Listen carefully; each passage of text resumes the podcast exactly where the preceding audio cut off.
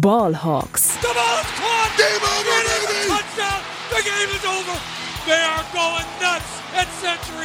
Hey und herzlich willkommen zum offiziellen Podcast der German Seahawkers. Heute mit Max und Henry.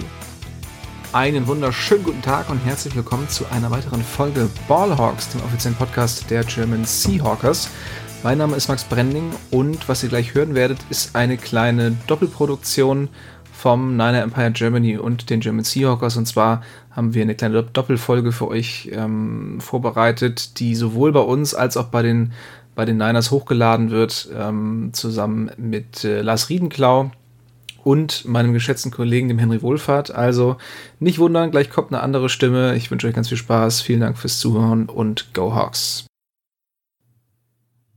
Ja, hallo und herzlich willkommen zu einer neuen Ausgabe des NEG Outside Zone Talks, quasi Part 2 für uns und äh, einer ganz besonderen Konstellation auch Part 1 äh, für den Ballhawks Podcast der German Seahawkers.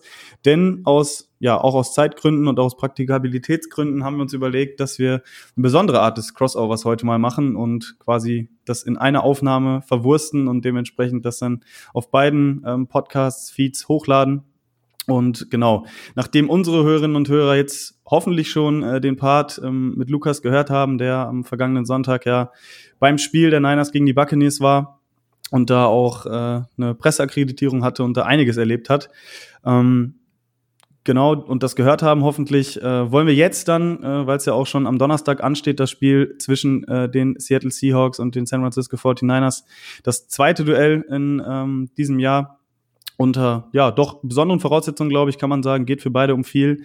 Und äh, genau, von den German Seahawkers sind dafür zwei Gäste dabei, die sollten auch den meisten eigentlich schon bekannt sein. Das ist einmal äh, der Henry. Moin Henry, freut mich, dass wir uns mal wieder hören dürfen. Ja, Tradition unlike any other. Äh, freut mich mal wieder mit dir aufnehmen zu dürfen, Lars. Ja, mich auch. Und äh, Max ist auch dabei. Freut mich auch, dass du dabei bist, Max. Ja, vielen, vielen Dank für die Einladung. Beziehungsweise wir wussten, wussten nicht so richtig, wer jetzt wen eingeladen hat. Darum äh, ist das jetzt hier eine, eine sehr spannende kleine Co-Produktion, aber ich glaube, wir kriegen das ganz gut hin. Äh, ich denke auch, ja, genau. Zum Spiel selber, glaube ich, ähm, ja, müssen wir gar nicht äh, so viel sagen. Ne? Ist eine sehr ähm, umkämpfte Rivalität und ich glaube auch nicht, dass ihr und auch nicht wir so wirklich davon ausgegangen sind, ähm, dass sich jetzt so langsam wieder Verhältnisse in der NFC West ähm, ja entwickeln, sage ich mal, wo es dann wieder die Niners und äh, die Seahawks sind, die quasi um die Division-Spitze kämpfen. Heute Nacht ja noch äh, oder in der Nacht von Montag auf Dienstag ja die Cardinals auch noch mal verloren, sind jetzt genau wie die Rams, glaube ich, bei vier und neun. Also die haben, ich meine, dann auch rechnerisch keine Chance mehr, äh, die Division zu gewinnen. Deswegen ist es mal wieder an den 49ers und an den Seattle Seahawks. Die Niners bei neun und vier, die Seahawks bei sieben und sechs. Diesmal ähm, geht's ins Lumenfield. Äh, das Hinspiel glaube ich, ähm, ist für euch in nicht so guter Erinnerung geblieben. 27-7 ist es, glaube ich, geendet. Ähm, für uns auch nicht tatsächlich, da äh, ja die 49ers da Trey Lance verloren haben in dem Spiel. Das war tatsächlich auch ein Spiel, ähm, wo dann manche schon die Saison haben flöten gehen sehen. Ähm, ähnlich wie nach der Garoppolo-Verletzung vor zwei Wochen. Äh, aber da kommen wir ja gleich zu, warum das bei den Niners möglicherweise dann doch nicht ähm, der Fall geworden ist. Ja, Henry, ich würde einfach mal äh, einsteigen. Wir hatten ja eben schon auch äh, gesagt, wir machen das ein bisschen Freestyle-mäßig. Ähm, ist für euch auf jeden Fall äh, eine verrückte Saison. Ich glaube, die letzten Wochen dann sind dann die Erwartungen ein bisschen gestiegen. Dementsprechend ähm, ja, waren das jetzt ein paar enttäuschende äh, Spiele auf jeden Fall. Aber was erwartet ihr von dem Spiel? Was erhofft ihr euch? Und ähm, ja, glaubt ihr, dass die Seahawks da nochmal äh, ja, die Niners streitig machen können, was den Division-Titel angeht. Ja, also Division-Spiele haben ja immer ihre eigene Dynamik irgendwie. Ähm, zum einen, äh, und es wäre irgendwie Classic Seahawks, wenn man als Underdog jetzt dieses Spiel irgendwie doch noch gewinnen sollte. Äh, dran glauben tue ich nicht, ähm, weil ich die von anders halt einfach als die qualitativ bessere und auch besser gecoachte Mannschaft einschätze. Ähm, man hatte jetzt eben gegen die Panthers verloren am Wochenende. Das war halt ein krasser Bummer in Richtung äh, Playoff-Hoffnungen. Und äh, jetzt direkt am Donnerstag, ähm, Donnerstagnacht gegen die 49ers. Ähm, es ist so, dass die Seahawks eigentlich jedes Jahr irgendwie so ein Spiel dabei haben, wo man als, als klarer Underdog reingeht und sie eigentlich äh, ähm, ja jeder schon abschreibt und die Seahawks dann irgendwie da einen Sieg rausgrinden. Und so ein bisschen habe ich diese Vibes auch bei diesem Spiel. Ich weiß nicht warum, ähm, aber rechnen tue ich mit einem Sieg eigentlich nicht. Ja, Max, wie sieht's bei dir aus? Bist du da ein bisschen positiver äh, gestimmt aus Seahawks-Sicht, sage ich mal? Nee, also ich habe irgendwie das Gefühl, es gibt momentan eigentlich kein schlechteres Matchup für die Seahawks als die Niners, so wie sie momentan drauf sind. Also ähm, ja, mit McCaffrey einen der besten Running Backs der Liga, eines der, der kreativsten Laufspiele der Liga und die Seahawks gerade mit einer so eklatant grottenschlechten Laufverteidigung, ähm, dass ich wirklich nicht sehe, wie, wie ihr da unter 200 Rushing Yards rausgehen sollt. Also ähm, das ist wirklich komplett absurd. Die letzten Spiele, Henry hatte den, die Panthers-Niederlage angesprochen, davor Niederlage gegen die Raiders, ähm, in der Josh Jacobs allein schon, ich weiß gar nicht, über 250 Rushing Yards hatte. Also das war wirklich ähm, eine absolute Katastrophe. Und äh, ja, also du hast es gesagt, die Erwartungen steigen natürlich. Ähm, Gino hat richtig Spaß gemacht und plötzlich ähm, waren die Playoffs ja fast schon in greifbarer Nähe und man dachte sich, ja, was soll jetzt eigentlich noch groß passieren?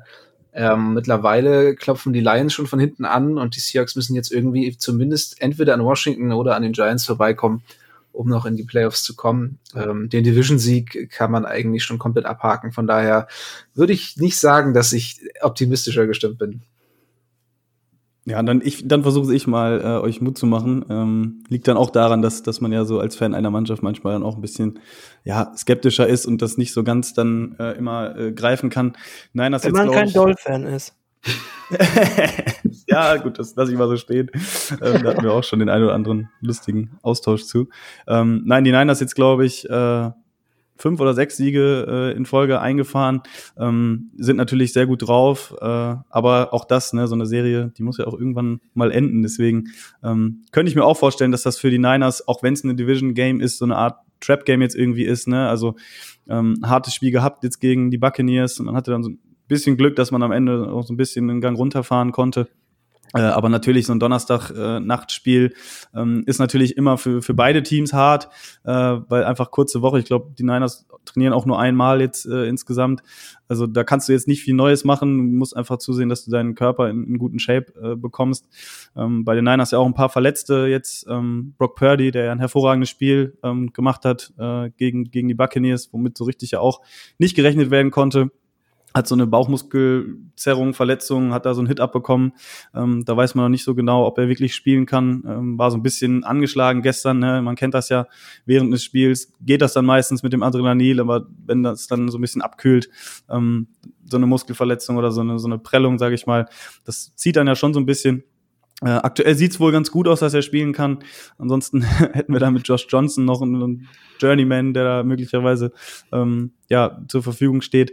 Aber nein, was ich eigentlich sagen will, ähm, ich hatte es ja eben schon angesprochen, äh, Niners Seahawks, ähm, dass das eine lange Rivalität ist, die auch lange von den Seahawks dominiert wurde. Ähm, das letzte Mal, dass die Niners die Seahawks tatsächlich gesweept haben, hatte ich mal jetzt geschaut, das war in der Saison 2011. Also das ist jetzt über mhm. zehn Jahre her. Und äh, auch in den Jahren jetzt, wo die Seahawks dann nicht so gut waren, beispielsweise jetzt auch, auch letztes Jahr, ich glaube, da haben die Niners sogar beide Spiele verloren. Ähm, in der Saison, wo sie in den Super Bowl gekommen sind, äh, gab es diesen Overtime-Thriller und dann das unvergessliche Spiel in Week 17, wo auch beide Teams einen Sieg geholt haben. Also es ist eben so, ne, gegen die Seahawks tun sich die Niners irgendwie immer schwer. Ähm, Pete Carroll, man kennt ihn als Coach, ne, das, der trainiert auch ein Team, auch wenn es in der Defense vielleicht manchmal nicht so aussah, ähm, was immer 100% aggressiv ist, vor allem dann in den Spielen gegen die Niners. Und ich glaube, dass wenn das Spiel halt so ein bisschen enger werden könnte, dass dann auch mal auf einem Brock Purdy ja, beispielsweise schon ähm, so ein bisschen der Druck einprasselt. Ne? Das ist jetzt auch sein erstes äh, Auswärtsspiel, also da sind die Fans ihm dann auch nicht so wohlgesonnen, sage ich mal, äh, wie im Levi's Stadium. Deswegen, da gibt's schon so ein paar Anhaltspunkte, sage ich mal, äh, wo, wo auch für die Seahawks dann ja Mutmacher sind äh, oder sein können. Äh, deswegen will ich mich da jetzt gar nicht zu weit aus dem Fenster lehnen. Ich glaube, die Line ist bei äh, 3,5, also die Niners äh, knapp favorisiert. Äh, aber wie gesagt, bei dem Thursday Night Spiel ähm, finde ich ist immer noch so ein bisschen anderer Vibe mit drin, weil es dann auch viel auf darauf ankommt, ne, wer will's am Ende mehr äh, und solche Spiele, die dann so vom Niveau so ein bisschen runtergezogen werden, wo es dann mehr so auf Toughness oder so ankommt, ähm, das kommt ja dann meistens eher dem Team zugute, was ja vermeintlich so ein bisschen ähm, schwächer ist oder an der Underdog-Rolle ist. Deswegen Henry, was du sagtest, glaube ich, kann man da auf jeden Fall ganz gut mitgehen. Genau, ich das glaub, allgemein ja, zum Spiel. Ja, oder willst du noch was sagen? Ich, ich glaube, weil du es gerade gesagt hast, ähm, Carroll ist 8 und 3 gegen gegen Kyle Shanahan. Ja, ja also ich glaube, das was, ich glaube, es ist genau andersrum gegen gegen ähm, Sean McVay, aber gegen die Niners hatte der irgendwie immer so ein bisschen Nase vorn. Das ist, da gibt es ja auch in der NFC West immer dieses ähm, ähm, diesen Kreislauf. Einer kann nicht gegen den, gegen den nächsten. ja. äh, Shanahan ist wiederum McVay's Daddy und hat überhaupt keine, da hat McVay ja überhaupt keine Chance, wenn er gegen die Niners spielt. Äh, die Seahawks verlieren andauernd gegen die Rams. Ich weiß nicht, wie die Cardinals dann danach irgendwie reinpassen. Die verlieren gefühlt in letzter Zeit gegen alle. Aber ähm, nee, gerade das, weil du es mit der Toughness gesagt hast, genau da kommt dann ja auch wieder diese unglaubliche Schwäche in der Laufverteidigung der Seahawks ähm, zum Tragen, weil gerade auch gegen die, gegen die Panthers, jetzt hat man wieder gesehen, als es darauf ankam, am Ende dann nochmal den, den Stopp zu machen, um der Offense die Chance zu geben, ähm, nochmal aufs Feld zu kommen und das Spiel zu drehen, ist diese Defense einfach komplett in, in sich zusammengefallen. Also die, die Panthers Running Backs, egal wer da stand, haben da wirklich teilweise beim ersten Versuch äh, zehn Yards direkt neues First Down geholt. Und man dachte sich so, Leute, wir müssen, also wir haben nicht mehr so viele Timeouts, wir brauchen jetzt mal den Stopp und zack, nochmal zehn Yards und nochmal sechs und nochmal acht. Und ich ja, ich habe es nur im Real Life gesehen, aber ich dachte mir so, boah, ey, ähm, die haben wirklich überhaupt nichts verteidigt bekommen. Darum, ähm, ja, also gerade wenn es in Richtung Toughness geht und, und wenn es dreckig wird, wenn, wenn man nicht schön schön spielen kann, wenn die, die langen Bälle vielleicht nicht mehr ankommen, ähm, dann wird es wahrscheinlich eher wieder in Richtung, Richtung Boden gehen und Richtung Laufspiel gehen und da, ähm, ja, sehe ich dann doch sehr schwarz, wie man bis jetzt vielleicht schon so ein bisschen aushören konnte. Ja, ich meine, um das mit Zahlen mal zu untermauern, ne? in den letzten zwei Spielen haben die Seahawks am Boden über äh, 0,2 Expected Points pro Rush abgegeben, also pro Rush, was halt schon viel sagen ist. Also die waren gegen den Pass eigentlich besser als gegen den Lauf, ähm, was die Effizienz angeht. Ähm, und selbst wenn jetzt Brock Purdy nicht so stark aufgedreht hätte gegen die Buccaneers, ähm, würde ich der Offense, die Sean Mc, äh, die, die Kyle Shanahan ja auch ein Stück weit kreiert, äh, wo, er gibt ja so eine gewisse Baseline, die relativ hoch ist und die höher ist als bei fast allen Teams, was das offensive Scheme äh, angeht aus meiner Sicht, würde ich dem trotzdem vertrauen gegen diese Seahawks Defense, gerade was auch eben das Laufspiel angeht, wenn man sich dann auch die individuelle Qualität in der Offensive Line anschaut mit dem Trent Williams, ähm, der halt auch ein super Run-Blocker ist. Äh, die ganze Offensive Line der, Card äh, der, der Cardinals, der 49ers ist, äh, ja, mindestens solide. Ich weiß nicht, wie du es einschätzt. Ich würde sie eigentlich als sogar gut einstufen, Lars. Ähm, Korrigiere mich, wenn ich falsch liege, aber ähm, ich sehe da auch äh, Matchup-mäßig eigentlich fast nur Vorteile für die Niners, vor allem, wenn sie dann auch noch im Passspiel äh, genauso abschneiden wie, wie gegen die Buccaneers. Also, wo, wo Brock Purdy ja aus meiner Sicht, ich habe es mir zwar nur den Highlights angeguckt, aber aus meiner Sicht war der auf Basis dessen, was ich da gesehen habe, mehr als nur ein Game Manager. Der hat da teilweise auch Würfe rausgehauen, die echt äh, nicht ohne waren und äh, ich kann mir vorstellen, dass man, dass man über beides äh, gegen die Seahawks, gegen diese Seahawks Defense gewinnen kann. Ja, also das Spiel gegen die Buccaneers, der hat es jetzt angesprochen. Äh, klar, Brock Purdy ähm, hat, ich glaube, Adrian hat das auch ganz gut äh, rausgearbeitet. Ähm, der muss halt nicht nur Game Manager sein, sondern der hatte halt auch ein paar Plays, wo er dann auch mal ja. außerhalb der Pocket oder sowas kreieren musste und das hat er wirklich sehr gut gemacht. Zwei tiefe Touchdown-Pässe, ähm, ich glaube, outside the numbers downfield, zwei Stück, das sind mehr als, glaube ich, Garoppolo in seiner gesamten Zeit jetzt bei den 49ers geworfen hat.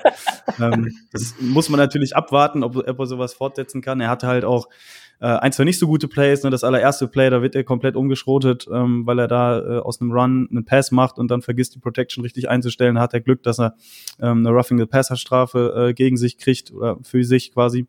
Und äh, auch noch eine Interception, die zurückgecallt wurde wegen einem Holding Call, der jetzt nichts mit seinem Wurf, sage ich mal, zu tun hatte, sondern auf der anderen Seite von seiner Progression passiert ist, ähm, was schon mehr so an Garoppolo erinnert hat, so über die Mitte den Linebacker übersehen. Also der hatte auch ein paar glückliche Breaks dabei, ne? Buccaneers Defense natürlich stärker äh, beispielsweise als jetzt die Dolphins Defense ähm, war äh, trotzdem haben da auch einige gefehlt. Vita Vea ist früh ausgefallen. Ich glaube, die haben komplett ohne ihre Starting Safeties gespielt. Ähm, deswegen, das muss man immer noch so ein bisschen einordnen und ich will mich da jetzt auch gar nicht zu sehr hypen, was äh, Brock Purdy angeht, aber es war natürlich schon eine sehr, sehr ähm, beeindruckende äh, Vorstellung. Und äh, ich wollte eigentlich in die, in die Matchups so ein bisschen reinkommen. Das hattet ihr jetzt schon so ein bisschen äh, gemacht, weil wir jetzt ja auch schon äh, ein bisschen über die 49ers Offense und die Seahawks Defense gesprochen haben. Ähm, für die Leute, die jetzt auch ein bisschen Adrian Franke, Don't Talk äh, verfolgen, äh, da hatte ich eine ganz interessante äh, These oder einen Beitrag von ihm gehört, eben, ne, wo er sagte, ja, dass die Seahawks ja so mit der Saison nicht unbedingt rechnen konnten, ne, dass die Rookie-Class äh, so gut ist, wie sie eben ist, mit den Offensive Tackles beispielsweise, ähm, mit den Cornerbacks, mit Tarek Woolen und so weiter. Ähm, aber dass dann eben dieser Fakt, dass Geno Smith äh, ganz gut spielt und der, der, dem Team eben eine recht hohe äh, Baseline noch gibt, ähm, dass es dann trotzdem so ein bisschen vielleicht wieder äh, Carrolls Defense ist, die ja eigentlich die Stärke sein sollte.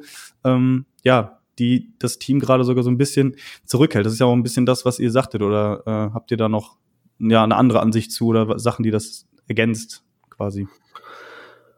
Also ich muss sagen, rein, was so, was so Football-Taktik angeht, bin ich da, glaube ich, nicht tief genug drin, um das ja, mit, mit genügend Expertise beurteilen zu können, woran es jetzt genau liegt. Aber ich denke, wir haben einerseits ganz klar auch zu wenig Talent in der Defense, besonders in der Defensive Line.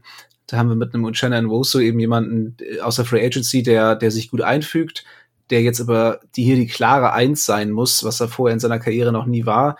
Ähm, hat auch gute Pressure-Zahlen, ähm, kriegt auch immer wieder einen hin, aber der Rest des Pass-Rushes ist halt ja quasi nicht existent. Also ein Daryl Taylor, der, der sich sehr gut gemacht hatte im Trainingscamp, auf dem man große Hoffnungen hatte, hat sich eigentlich kaum weiterentwickelt.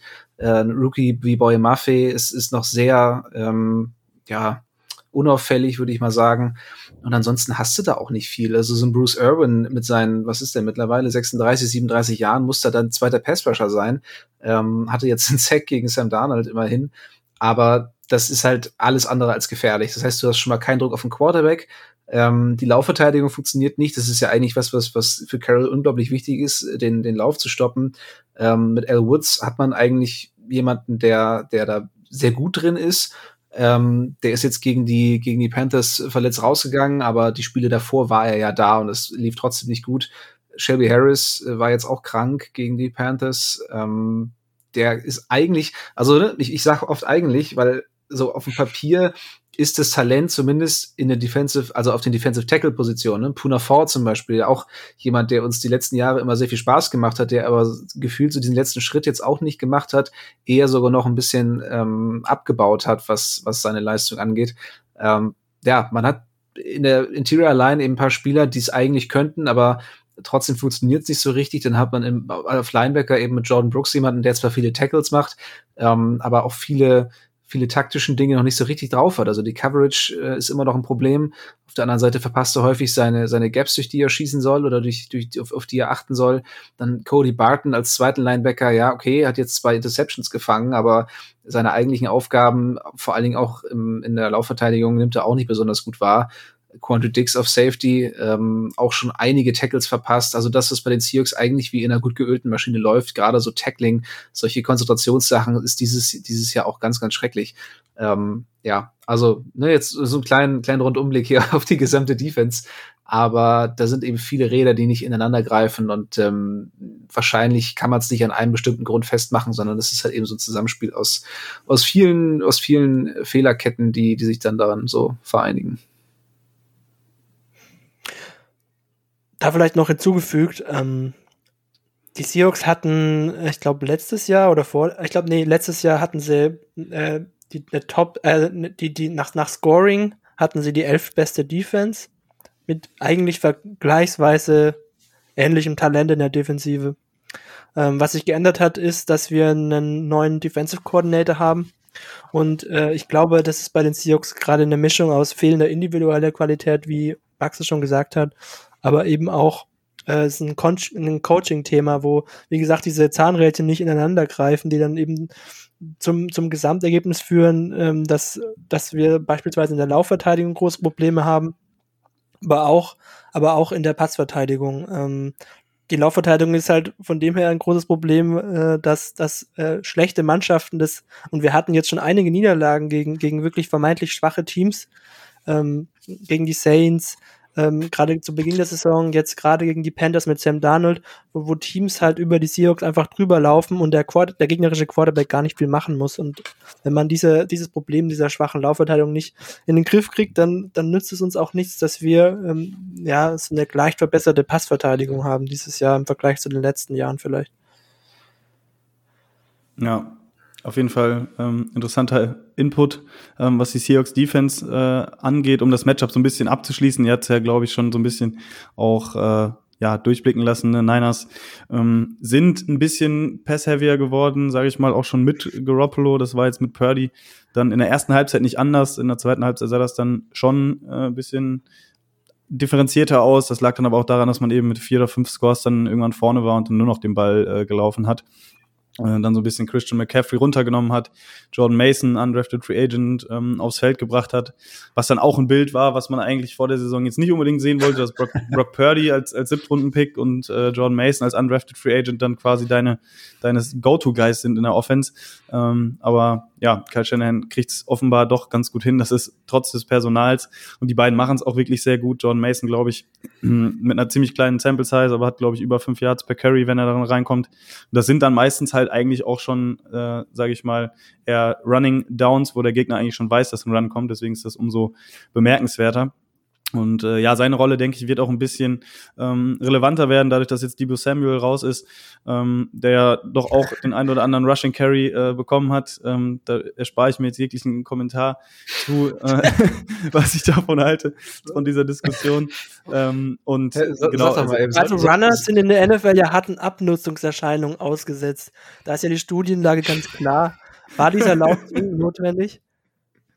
Er ist ja dann doch ein Wide Receiver. Also ich weiß nicht, ob man, ob man da nicht mal den auch mal schauen ja, sollte. Ne? Also bei einer 21-0 Führung, ne? Also ist ja gut, dass Kai Shanahan gegen Tom Brady noch nie so eine hohe Führung irgendwie hergegeben hat. Von daher, äh, glaube ich. Nein, äh, kann man sicher äh, sich drüber aufregen oder so. Ich, ich kann es auch in, in gewissen ganz kleinen Teilen äh, nachvollziehen, aber ähm, ist es eben so, dass jetzt, jetzt Jordan Mason wahrscheinlich dann dadurch auch mehr Carries äh, bekommen wird. Und ähm, ich könnte mir auch vorstellen, dass Ray Ray McLeod, der eigentlich der, der Punt-Returner ist, ähm, dass der so ein bisschen diese Debo-Rolle dann äh, reinkommt, ein bisschen mehr Rever äh, Reverses bekommt und äh, ja, dann hoffentlich Brock Purdy das Spiel möglichst einfach gemacht wird. Ich denke auch, dass die Niners äh, das versuchen werden, erstmal den Run äh, zu etablieren. Ähm, da ja das Matchup einfach ziemlich offensichtlich ist, ne, dass die Seahawks da äh, das nicht irgendwie in den Griff bekommen und dann eben einfach mit der individuellen Qualität in der Line, du hast ja eben gefragt, Henry, die O-Line, ähm, mhm. fand ich jetzt, also wirklich sehr stabil, ne, mit zwei äh, quasi Rookie mit Aaron Banks, der letztes Jahr geredshirtet wurde, mehr oder weniger, äh, und Spencer Burford auf Left Guard und Right Guard jeweils. Ähm, das ist schon mehr, als man sich erhofft hatte auf jeden Fall. Ähm, und vor allem im Run-Blocking äh, ist es eigentlich so, dass, dass es jetzt gar nicht so äh, sehr stark auf die ähm, Offensive Line ankommt, sondern so ein bisschen auf die Skill-Position-Player, wie die quasi die Block setzen. Also vor allem George Kittle äh, wird oft als Blocker eingesetzt, Kyle Juszczyk. Und die hatten da jetzt so ein Stretch, sage ich mal, bis zum Spiel gegen die Buccaneers, wo sie dann auch nach PFF-Grade nicht so ähm, gut gegradet waren. Ich war da jetzt natürlich nicht in jedem einzelnen Play oder so drin, aber die haben dann auch schon mal den einen oder anderen Keyblock verfehlt, wodurch dann auch so ein paar ja, Rushes bei, bei First oder Second Down auch mal früh ähm, zunichte, zunichte gemacht worden sind. Das war jetzt gegen die Buccaneers anders. Da hatten sie beide auch wieder eine deutlich bessere ähm, Run-Blocking-Grade. Und dementsprechend äh, sah das dann auch direkt besser aus. Darauf wird es auf jeden Fall ankommen, ähm, dass diese, diese Spieler dann auch äh, performen, weil die O-Line eigentlich äh, auf einer relativ hohen äh, Baseline, sage ich mal, äh, spielt. Aber halt trotzdem finde ich, glaube ich, schon auch einen äh, Ansatzpunkt sein muss, auch wenn jetzt der Pass Rush, wie gesagt, nicht, nicht allzu äh, ausgeprägt ist bei den Seahawks ja, das vor allem über die rechte Seite, über Spencer Burford als Guard und über Mike McGlinchey, der vor allem in der Pass Protection, also ich glaube, da können die Hörerinnen und Hörer von uns ein Lied äh, drüber singen, über Mike McGlinchey, ähm, der sicherlich kein schlechter Rech rechter Tackle ist und auch in der Liga definitiv irgendwie ja, Top 15, Top 20 ist, aber schon manchmal wirklich schlechte Snaps hat, was, was die Pass Protection angeht. Und äh, das sollte sicherlich dann auch mal ein An Ansatz sein, sage ich mal, für die Seahawks, dass man über die Seite dann äh, quasi, wenn man da mal überfrachtet oder so, dass man da dann auch äh, Brock Purdy das ein oder andere Mal attackiert. Und wie gesagt, ich bin dann auch gespannt, wie er dann, wenn er mal, weil jetzt die letzten Spiele lief es eigentlich auch ganz gut, ne, dass man mit einer Führung im Rücken spielen konnte und dass er äh, ja schon auch Druck bekommen hat und einige Hits eingesteckt hat, aber trotzdem ähm, da eine gewisse Ruhe bewahrt hat und alles äh, dass man da schon äh, ja das vielleicht anders erwarten kann, wenn es dann möglicherweise irgendwie einen Rückstand gibt gegen die Seahawks, ne, einen blöden Turnover und dann liegst du auf einmal mit zwei Scores hinten. Äh, also das sind so Szenarien, ähm, die hatte er noch nicht und das sind dann glaube ich auch ja die Ansätze, worüber die Seahawks dann auch äh, in der Defense vielleicht auch das Leben ähm, ja den 49ers ein bisschen schwerer machen können. ich habe ich hab vielleicht eine Frage noch, die mir gerade, als ich über rbsdm.com drüber gerusht bin, äh, die, mir, die mir ins Auge gestochen ist. Und zwar unter, glaube ich, 54 Quarterbacks mit mindestens 50 Plays ist, was die Air Yards angeht, Brock Purdy auf Rang 50 mit nur 6,2 Air Yards. Ähm, ich glaube, Justin Herbert hat sogar weniger, das ist ganz witzig eigentlich. Ähm, das ist aber, nicht witzig, das ist traurig. ja, er hat 6,1. Aber äh, was ich mich da gefragt habe, also ist es einfach die Offense oder also in den, in den zwei Spielen, die du jetzt gesehen hast, ähm, oder ähm, ist es dann doch so, dass, dass Kyle Shanahan ihm versucht, da irgendwie so leichtere Plays zu geben, dass er nicht so tief gehen muss, oder liegt es eher an Brock Purdy? Ähm, oder vielleicht geht auch viel über Screen Game bei den Niners, ich weiß es nicht, ich habe die Spiele nicht im Detail angeschaut, vielleicht kannst du mir da irgendwie ein paar, ja. ein bisschen Input geben. Ja, also gegen die, gegen die Buccaneers sah das schon deutlich anders aus. Da hatte er, wie gesagt, auch ein, zwei äh, tiefere Dinger. Ähm, gegen die Dolphins war es, glaube ich, ein Spiel, was äh, sehr darauf ausgeprägt war, nachdem er dann für Jimmy Garoppolo reinkam, dass man ihm dann äh, auch wirklich sehr, sehr einfache Pässe gibt, hinter die Line of Scrimmage zum Teil sogar. Ähm, mhm. Screens waren dann auch äh, mit dabei, die jetzt aber auch nicht so erfolgreich waren, ähm, weil die Buccaneers da das ganz gut, äh, dass die Dolphins ganz gut verteidigt hatten, viel geblitzt haben die Box zugemacht haben, kurze Pässe da eben nicht so erfolgreich waren. Gegen die Buccaneers, glaube ich, war es eine ordentliche Mischung. Also ich, wenn man jetzt wahrscheinlich nur das Buccaneers-Spiel angucken würde, denke ich, würde er da so im, im Mittelfeld irgendwie ranken, weil ja die ganze Offense der Niners viel auf Yards after Catch ausgelegt ist, sage ich mal. Ich glaube, Garoppolo hat jetzt auch nicht so die größte ähm, Yards-Tiefe bei seinen Pässen und so gehabt. Äh, man muss schon sagen, im, im Dolphins-Spiel war es höchstwahrscheinlich unterdurchschnittlich, so unterdurchschnittlich, dass es nach zwei Spielen immer noch unterdurchschnittlich ist.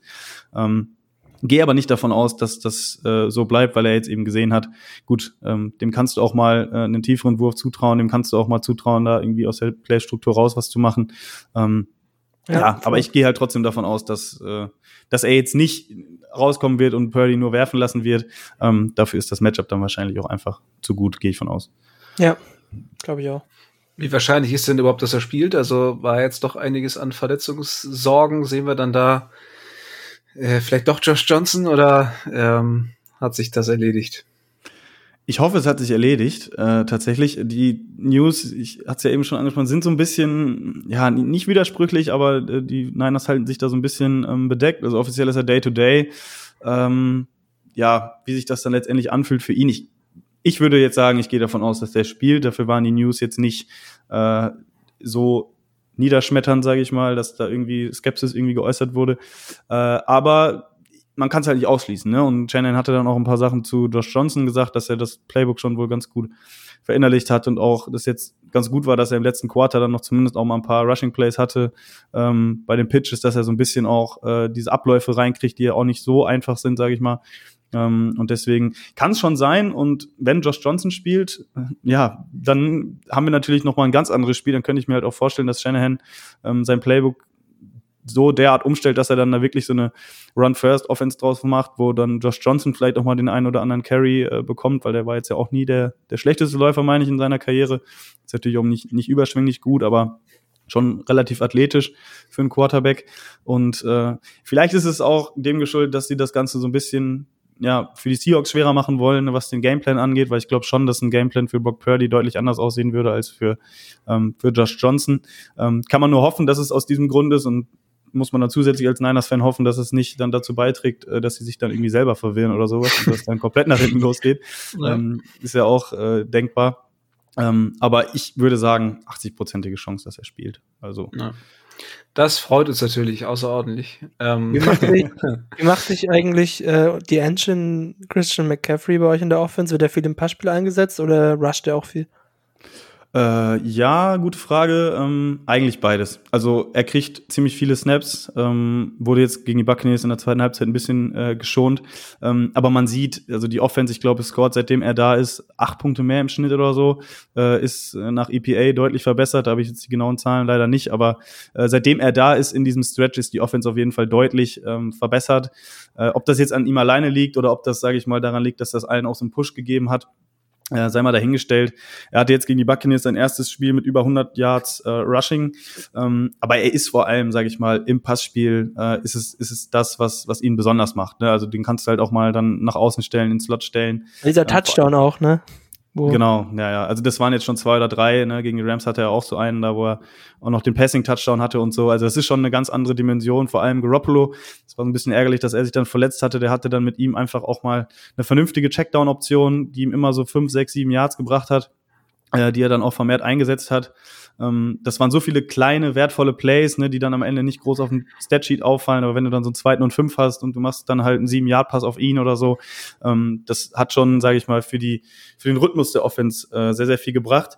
Äh, als Runner tatsächlich ähm, jetzt gegen die Buccaneers war es wieder gut, aber davor die Spiele ähm, waren die Gegner ziemlich gut darauf vorbereitet. Also wenn er den Ball gelaufen ist, ich glaube, er hatte jetzt zwei oder drei Spiele, wo er im Schnitt nur knapp über drei Yards per Carry hatte, ähm, wo er auch nicht mal einen längeren Run hatte, wo er freigebrochen ist, ähm, weil die Gegner äh, sich darauf wirklich sehr gut eingestellt haben. Ähm, und dann jetzt auch nicht so ein Change of Paceback noch mit Mitchell beispielsweise da ist, wie sie es ein Spiel lang gemacht haben. Ähm, deswegen gibt er der Offense definitiv mehr, in, in sage ich mal, in der äh, ja in der Passoffense äh, ist natürlich aber auch als Runner immer gefährlich. Ne, ist ein fantastischer Running Back ähm, in, in jeglicher Hinsicht und ähm, ob es den Preis jetzt rechtfertigt oder nicht, da will ich mich immer noch nicht äh, festlegen, aber es ist zumindest so, dass er aus welchem Grund auch immer wirklich der Offense diesen Push gegeben hat, den man sich dann auch erhofft hat für den Preis. Ne? Ja, seine, seine Lauf-Pro-Carry-Versuche, äh, Stats wird er auf jeden Fall aufbessern können gegen die Seahawks. Ähm, aber lass uns mal, lass uns mal die Seite des Balles wechseln. Ich würde würd auch sehr gerne nochmal über die Seahawks Offense sprechen und ähm, bin vor allen Dingen gespannt, wie sich die, die doch noch recht junge Offensive Line des Seahawks ähm, schlagen wird gegen den Pass Rush der 49ers. Natürlich allen voran gegen Dick Bosa. Ähm, ja, ich glaube, über den braucht man nicht viel reden. Äh, für mich momentan einer der absoluten Favoriten auf Defensive Player of the Year. Ähm, macht da wirklich einen extrem guten Job.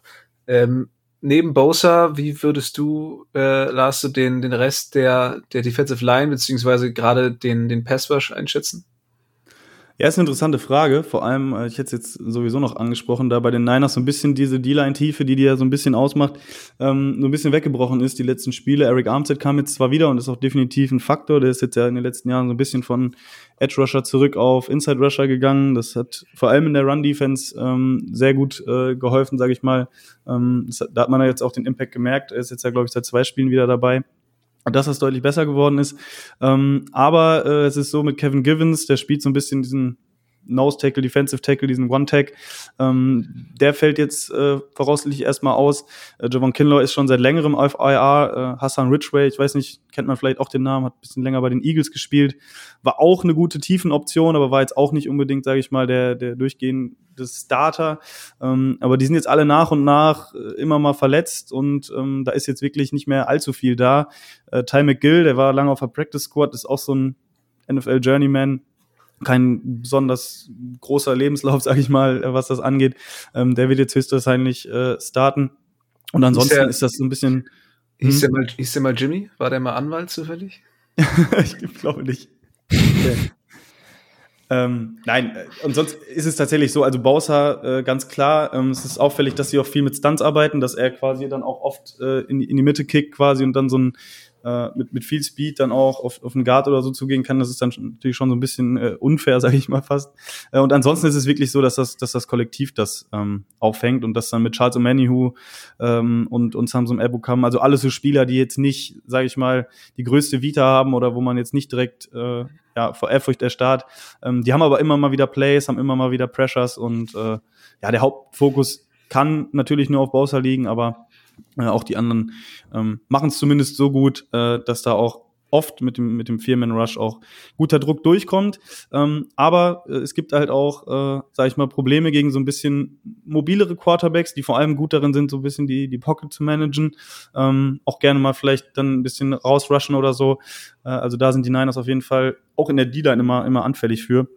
Ähm, allerbestes also Beispiel natürlich. quasi für Ja, das Ding ist äh, eigentlich ja schon. Also Gino ist, ist eigentlich im Laufe dieser Saison ziemlich gut darin gewesen, dann diese, diese kleinen, aber feinen Bewegungen ähm, ja, drin, drin zu haben, die, die ihn dann aus dem Druck rausmanövrieren.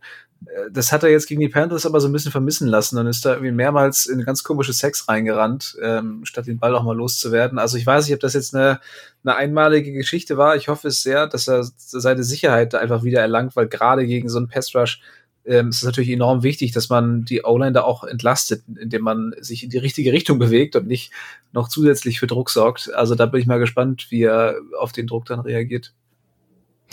Vor allem muss Gino Smith halt auch äh, seine Fehler jetzt abstellen, dieses Spiel, um, um das zu gewinnen. Also gerade in Woche zwei jetzt, ähm, bei diesem denkwürdigen Spiel, wo man in der Offense einfach gar keine Punkte gemacht hat. Ich glaube, diese die, die sieben Punkte so. kamen ja von diesem Kickoff Return, äh, ähm, Field Goal Return Touchdown von Tariq Woolen, glaube ich. Ähm, also das, das, ich weiß nicht, also gegen die 49ers, das war jetzt die einzige Offense im ganzen Jahr, wo man nahe fast, fast kalt gestellt wurde, auch wenn man nicht so viele Drives hatte in dem Spiel, aber das war die einzige Defense, die, die uns wirklich gut Paroli bieten konnte und uns auch über das ganze Spiel Probleme gemacht hat. Ähm, und wenn ich mir da eben Leute anschaue wie Bosa, wie ähm, äh, Warner und Greenlow in der Mitte, die ja zwei sehr gute Linebacker sind, die dann auch die Mitte des Feldes relativ gut wegnehmen können, ähm, was ja auch eine Stärke von Gino Smith ist, ähm, dann wird es eben auch darauf ankommen, ob vielleicht Tyler Locker, der dicke Metcalf auf Außen die Cornerbacks schlagen können. Und beispielsweise, ich glaube, wer spielt da bei euch außen? Jimmy Ward, glaube ich, auf Cornerback. Ähm, der spielt Nickelback, genau. Ähm, der, der glaube ich, keine schlechte Saison spielt. Ja. Und Hofanga ist eigentlich ein super Safety dieses Jahr. Also zumindest ist er mir so in Erinnerung geblieben, auch vom, vom, vom Spiel in Woche 2 noch, wo er, glaube ich, auch Tino Smith gepickt hatte. Ähm, also gerade das Safety-Duo mit Gibson noch äh, ist auch äh, nicht von schlechten Eltern.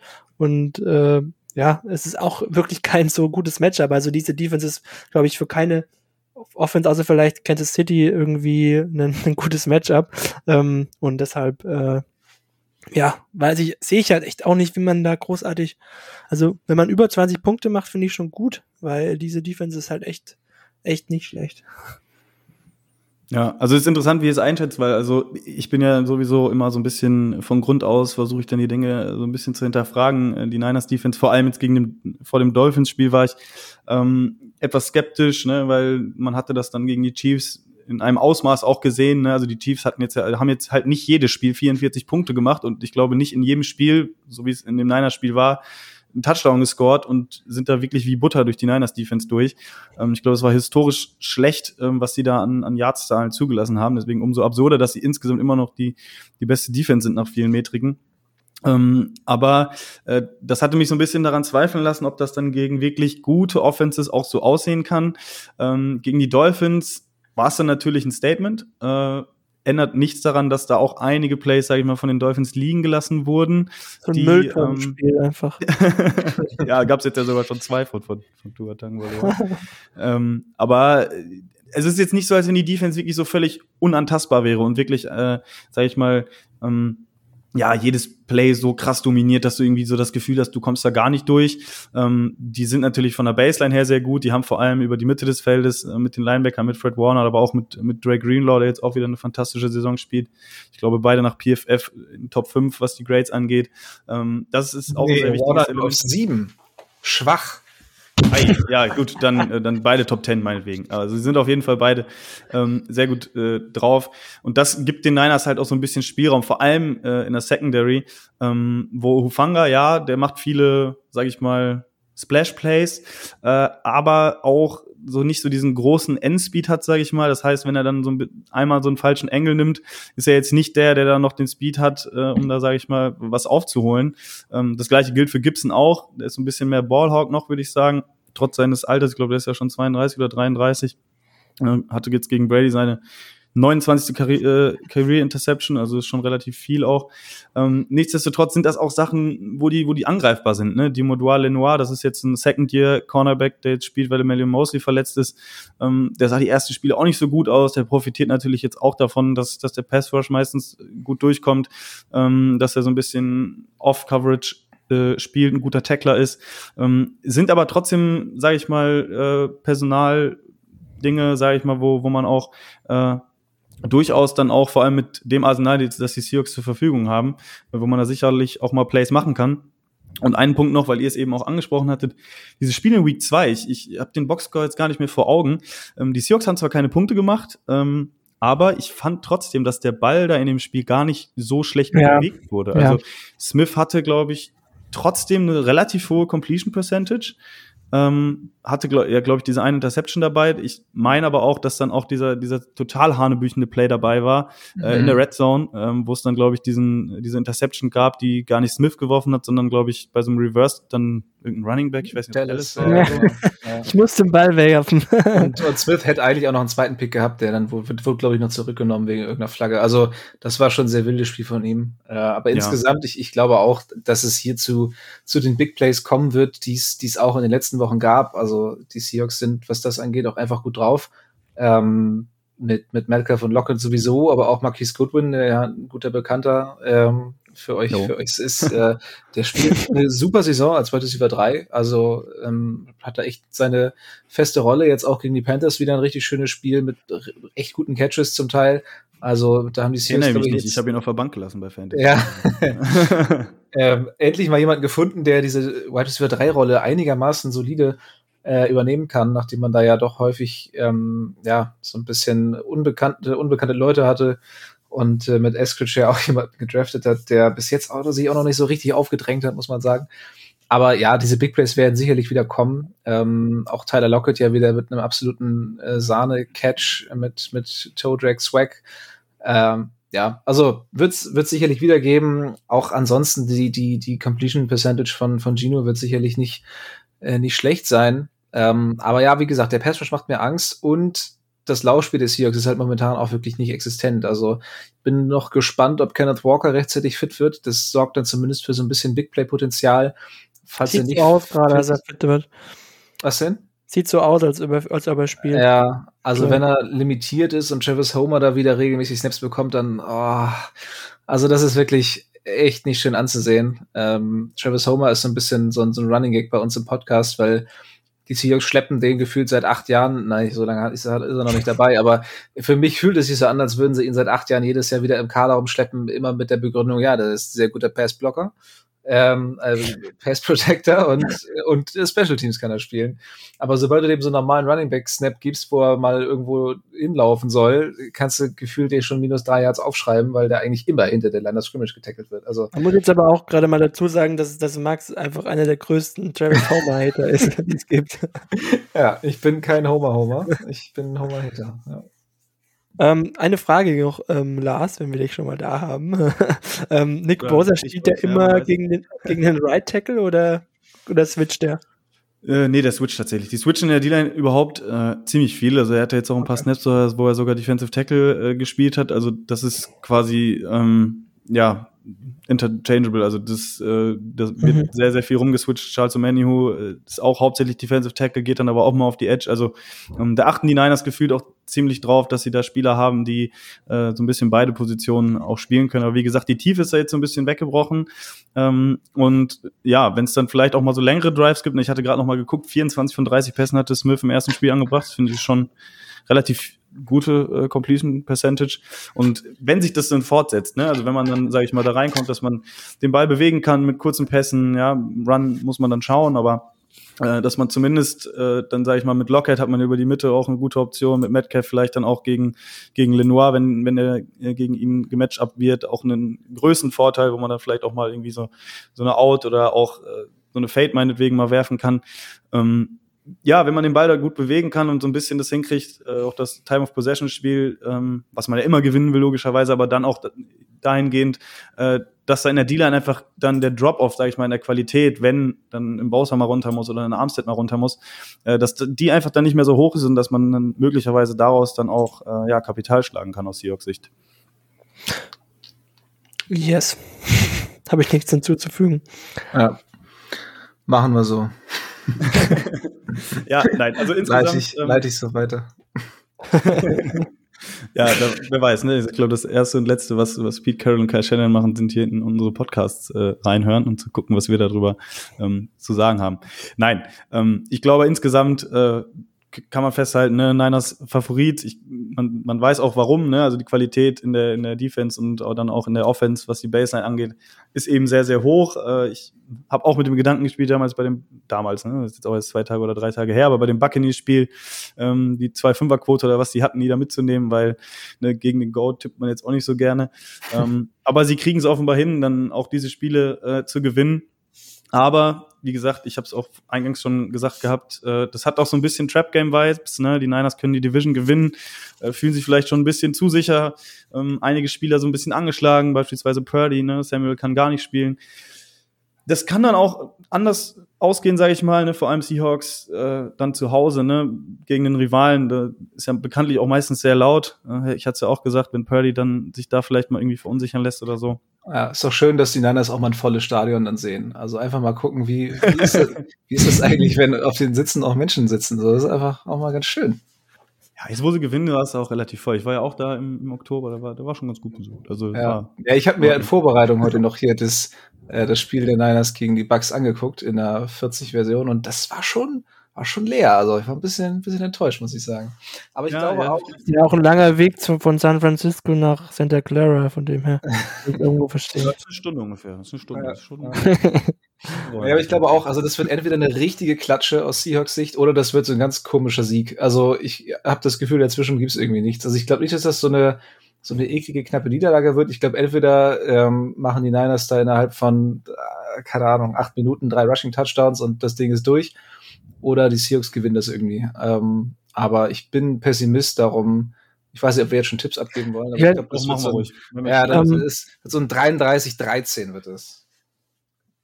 In meinem, in meinem PFF-Handbuch steht hier gerade, dass äh, die Seahawks plus 3,5 sind als Das ist so Heimteam. laut, Alter. Also, Sorry, sorry, Entschuldigung. ja, Also Seahawks sind äh, plus 3,5 trotz Heimteam. Normal rechnet man ja auch irgendwie für die Heimteams nochmal drei Punkte drauf, glaube ich. Ist das nicht die Faust? ich, Genau, glaube, ja. ich glaube mittlerweile nicht mehr so viel, aber ja, Ja. auf jeden Fall so einen kleinen Bonus. Bei den Ja. Seahawks braucht man das eigentlich auch nicht machen, weil die haben keinen Heimvorteil mehr.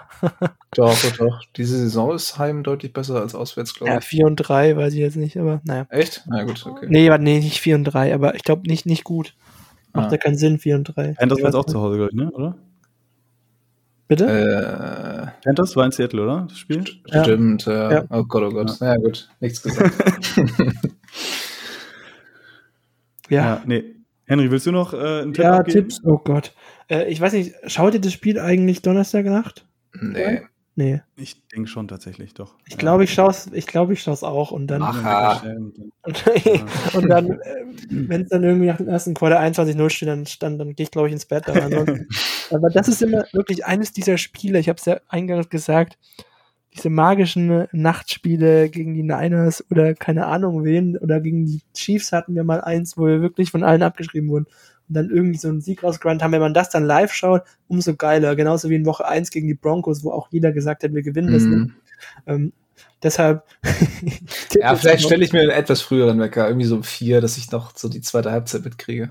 Ich tippe jetzt einfach mal auf einen Seahawks-Sieg. Ähm, 24 zu 23. Boah, das wäre geil. da, da hätte ich, da hätte ich Bock drauf, ja.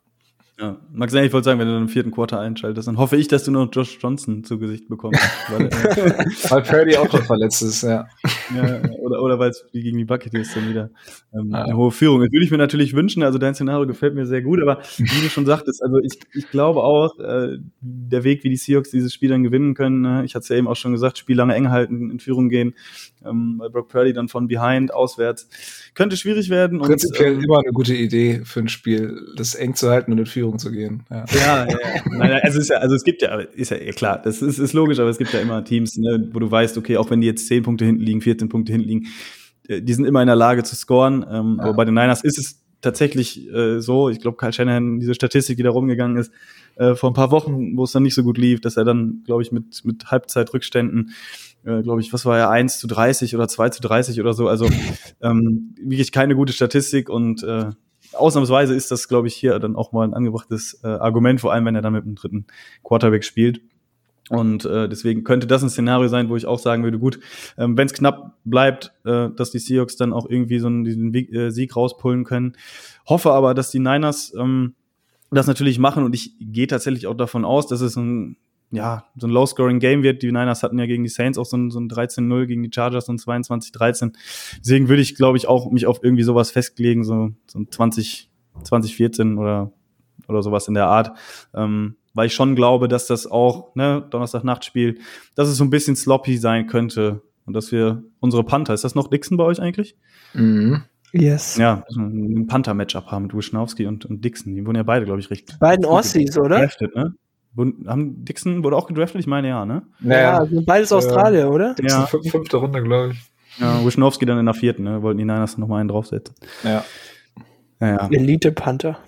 Ja, ja. Dieses, diese Saison kann ich nicht sagen. Er spielt tatsächlich relativ gut. Ich bin da auch It's a eher game bekannt of als. field position. Ich glaube, Dixon hat zwei Touchdowns verschuldet, oder? Hat er nicht irgendeinen so einen Scheiß gemacht? Ja. Aber Panten kann er gut. Ja. Ja, ja, das können sie beide. Ne? Mal schauen, vielleicht kriegen wir ein bisschen mehr davon zu sehen, könnte ich mir zumindest vorstellen. Ja. Bei der Art des Spiels.